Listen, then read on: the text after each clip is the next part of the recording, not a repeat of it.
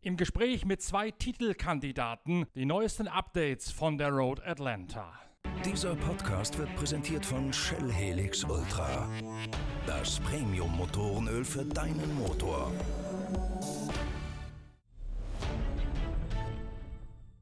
Es ist noch früh am Morgen hier in den Vereinigten Staaten. Die Sonne ist mittlerweile aufgegangen und es ist angenehm warm. Einem Saisonfinale der IMSA-Serie im goldenen Oktober der Südstaaten steht also nichts im Wege. Es gab gestern Abend noch das freie Training in die Nacht hinein, allgemein bekannt als die wohl entscheidende Sitzung, um die Autos abzustimmen. Denn das 10-Stunden-Rennen von Atlanta zieht sich ja bis in die Dunkelheit hinein und wird aller Erfahrung nach auch eben in der Dunkelheit entschieden. Das heißt, dann müssen die Autos am besten dastehen und da haben alle Teams gestern Abend drauf hingearbeitet. Ich, Norbert Okenga, am Mikrofon von Deutschlands erstem Online-Motorsportradio, habe euch ja gestern schon ein erstes Update über die Lage im Titelrennen in den wichtigsten Kategorien hier mit auf den Weg gegeben. Heute Morgen habe ich die Zeit gefunden, mich mit Juan Pablo Montoya und mit Mario Farnbacher zu unterhalten, den beiden Titelanwärtern in der DPI-Kategorie respektive bei den GT3-Autos.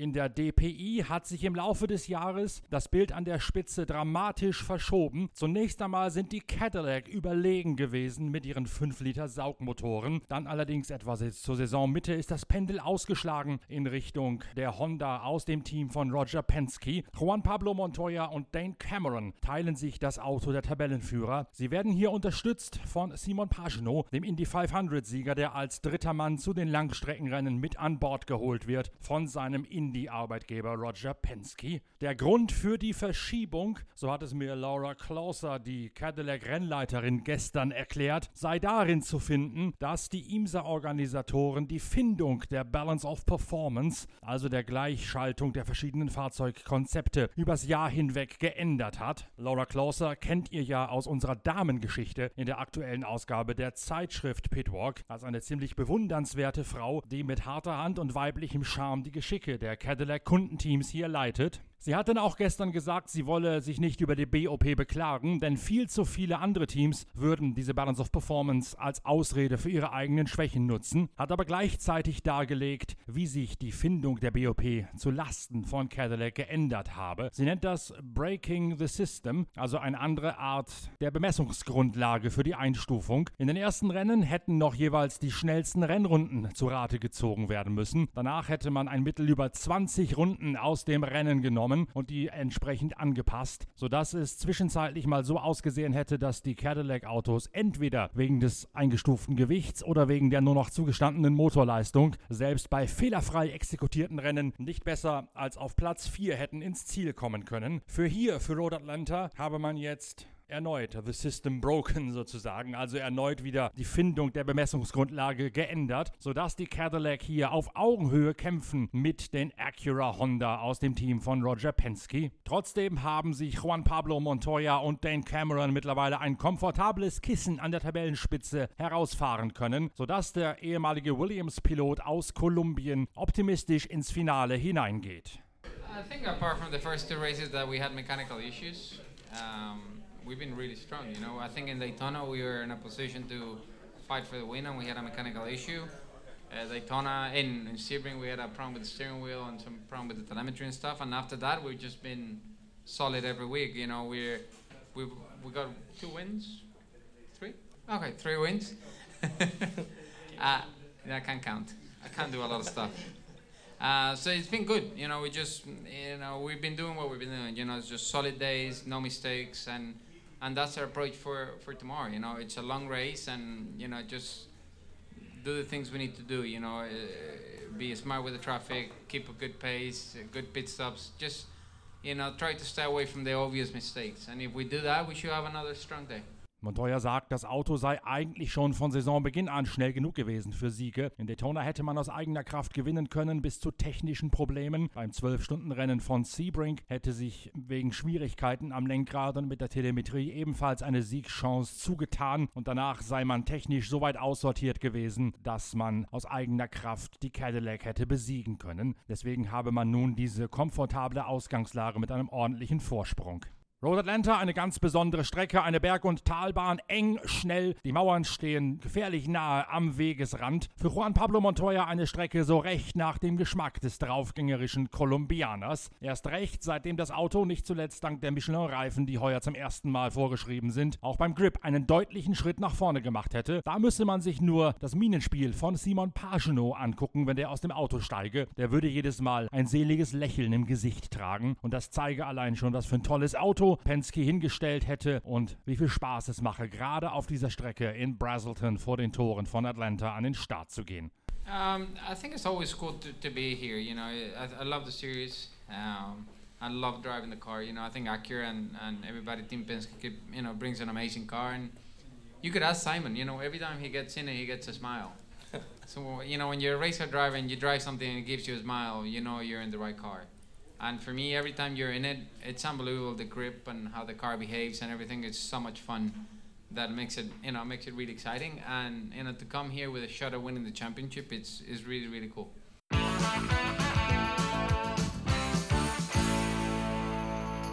Ähnlich gelassen wie Juan Pablo Montoya und Dane Cameron kann auch Mario Farnbacher aus dem Honda NSX-Team Meyer Shank Racing ins Rennen gehen. Der Vorsprung, den er und Trent Hindman an der Tabellenspitze haben, ist so groß, dass eigentlich gar nicht mehr viel schiefgehen kann. Man hat schon sehr offensiv ein Auge auf das Maximum geworfen, also nicht nur auf den Fahrertitel, der natürlich am prestigeträchtigsten ist, sondern auch auf den Konstrukteurs- und Teamtitel und dazu noch auf eine interne Langstreckenwertung, zu der nur die längeren Rennen der IMSA zählen. Mario Farnbacher kann genau einschätzen, was passieren muss, um hier den Titel zu holen und auch wie realistisch das ist.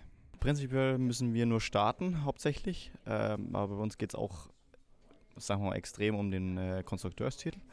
Und äh, der Endurance-Meister oder die Endurance-Meisterschaft ist auch noch eine Rolle, wo wir äh, mitspielen. Und wir versuchen, das Dreier-Quartett dann quasi zuzumachen. Und ähm, das ist quasi der, der, der Keypunkt für, für morgen. Das hier ist die erste Rennstrecke, auf der du jemals in den USA gefahren bist? Äh, das ist die allererste, genau. 2012 habe ich hier angefangen zu fahren und äh, habe das erste Rennen dann auch gewonnen. Und äh, ja, ich habe quasi dieses Rennen immer mit, mit positiven Ergebnissen eigentlich immer abgeschlossen. Äh, und äh, ja, hat, hat, hat, quasi eine gute und äh, schöne Tradition hier. Dein Bruder Dominik ist ja auch lange Zeit in Amerika gefahren, als zweite Heimat sozusagen. Wie kommt es, dass ihr beiden hier so einen Drall nach Amerika entwickelt habt? Dein Vater war ja noch in Deutschland aktiv im Carrera Cup über lange, lange Jahre hinweg. Einer der Gründe war nämlich auch, dass wir eine Firma hier drüben hatten, damals äh, mit, mit, äh, mit anderen Herstellern. und äh, da ist quasi eine, äh, eine Struktur aufgebaut worden und da ist mein Bruder quasi ins Fahren gekommen und ähm, mit dieser Struktur quasi bin ich dann auch irgendwann mal ins Spiel gekommen, aber nicht mit unserem Team, sondern mit einem fremden Team, wo ich dann 2012 gefahren bin und so hat sich das Ganze dann entwickelt über die Zeit. Gefällt es dir hier besser zum Fahren als in Deutschland oder hast du gar keinen Vergleich mehr, weil du sowieso nie mehr da drüben bist? Äh, ich bin nicht, ich bin schon nochmal drüben in, in, Deutschland oder in Europa generell. Ja, aber nicht zum Fahren. Doch auch, doch auch, doch auch. Ähm, ist, ist es anders. Ähm, vom, vom reinen Rennen her ist, ist, ist das Fahren in Amerika äh, ein kleines bisschen interessanter. Durchaus wegen zum Beispiel, nehmen wir mal diese, äh, ähm, wie heißt das? Jetzt fällt mir es gar nicht ein. Äh, man kann quasi eine Runde zurückgewinnen, wenn man eine Runde verloren hat. Uh, Lucky Dog, Entschuldigung. Und ähm, man kann quasi immer noch ein 24-Stunden-Rennen gewinnen, wenn man zum Beispiel einen größeren Rückstand hat. Wo man zum Beispiel jetzt einen Nürburgring nehmen würden, äh, wo es quasi ein Sprintrennen von Anfang bis zu Ende ist oder Spar genau dasselbe. Und äh, dementsprechend ist es immer, immer, ist man quasi immer im Spiel mit dabei und man kann immer kämpfen und immer gewinnen. Was man natürlich auch in Deutschland kann, aber die Chancen sind natürlich ein bisschen geringer. Äh, und zudem sind die Strecken hier ein bisschen äh, oldschool. und äh, das ist natürlich auch ein gewisser anderer Reiz, wo man zum Beispiel Hockenheim als bestes Beispiel nehmen könnte, wo äh, ja, mehr, mehr neben der Strecke fahren kann als wie auf der Strecke. Du hast gerade hier in Atlanta ja eine sehr enge Strecke mit vielen Höhenunterschieden und gleichzeitig einem sehr großen Feld von über 30 Autos, wenn ich es richtig gesehen habe. Ist das nochmal eine besondere Herausforderung, eben wegen der drangvollen Enge hier? Nicht nur deswegen, sondern auch wegen dem Verkehr. Also wir haben die Prototyp-Autos und die GTLM-Autos, wo äh, immer ein Faktor im, im in unserer Strategie beziehungsweise auch im, im Fight mit anderen Teilnehmern quasi mit eine Rolle spielen. Und äh, da entstehen auch Differenzen sozusagen und man kann da auch über Sieg und Niederlage dann im Endeffekt dann auch entscheiden. Der Honda NSX oder Acura NSX, wie er hier heißt, ist ja in Europa immer noch ein Exot im GT3-Sport. Es gab mal hin und wieder Auftritte von Jaas selbst beim 24-Stunden-Rennen in Spa.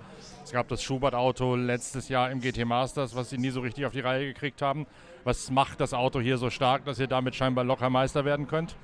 Äh, locker ist es nicht, muss ich von vornherein sagen. Wir haben eine starke Konkurrenz hier und äh, wir haben, wir haben, denke ich, taktisch gut äh, das Ganze über die Saison absolviert. Wir waren konstant, haben wenig Fehler gemacht und genau wo die anderen dann äh, irgendeinen Käse gebaut haben, waren wir da und haben dann quasi die Punkte übernommen. Ähm, aber zudem hat dieses Jahr das, das Auto ein Evo-Kit bekommen. Also es ist jetzt nicht mehr der normale NSX GT3, sondern es ist der NSX GT3 Evo. Und das Auto wurde da hauptsächlich über äh, aerodynamischen Teilen überarbeitet und verbessert. Und äh, das macht natürlich die Fahrbarkeit ein bisschen leichter, wo wir letztes Jahr oder die Jahre zuvor die Schwierigkeiten hatten. Weil ihr zu wenig Abtrieb hattet oder weil es im Verkehr zu unkalkulierbar geworden ist? Äh, Abtrieb zu wenig auf der Hinterachse letztes Jahr und äh, im Verkehr auch ein Manko gewesen ist, was jetzt beides besser geworden ist.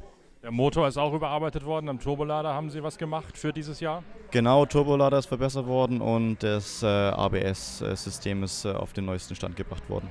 Fahrt ihr mit dem Auto ins ABS rein? Da gibt es ja im GT3-Sport immer wieder verschiedene Philosophien. Manche sagen, du gehst von der Bremse ganz kurz bevor es anfängt zu stuckern. Manche sagen, du latscht voll drauf und lässt das ABS arbeiten.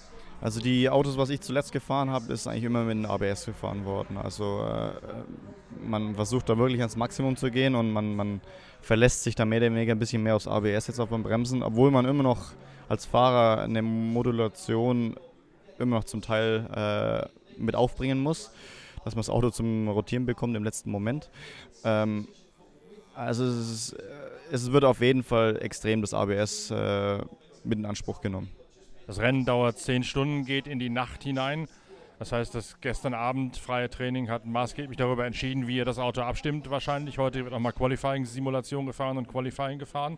Wie geht ihr das Rennen an? Wie lange fahrt ihr? Mit wie viel Satz Reifen kalkuliert ihr? Wie oft wechselt ihr die Reifen? Das ist jetzt ein guter strategischer Punkt, wo ich jetzt nicht so viel verraten will, aber äh, hoffen wir mal, dass wir für, jedes, für jeden Boxenstopp irgendwie einen Reifensatz zur Verfügung hätten. Frischen Reifensatz. Ähm, und äh, Herangehensweise ist natürlich, wir müssen vor den Lambo ins Ziel kommen für die äh, Endurance, äh, für die Konstrukteursmeisterschaft. Das ist das Miller-Auto von Brian Sellers. Egal welcher Lamborghini, weil es die Konstrukteursmeisterschaft ist. So wie ähm, für die Endurance-Meisterschaft müssen wir vor dem Mercedes ankommen und äh, vor den Ferrari. Fährt man hier so lange, bis der Tank leer ist, strategisch, also grundsätzlich, so wie du es am Nürburgring machen würdest, oder reagierst du mehr auf Safety-Car-Phasen und auf Zwischenfälle wie in Spa? Ja, es ist immer ein Faktor für Gelbphasen und so weiter, aber äh, lassen wir uns einfach mal überraschen.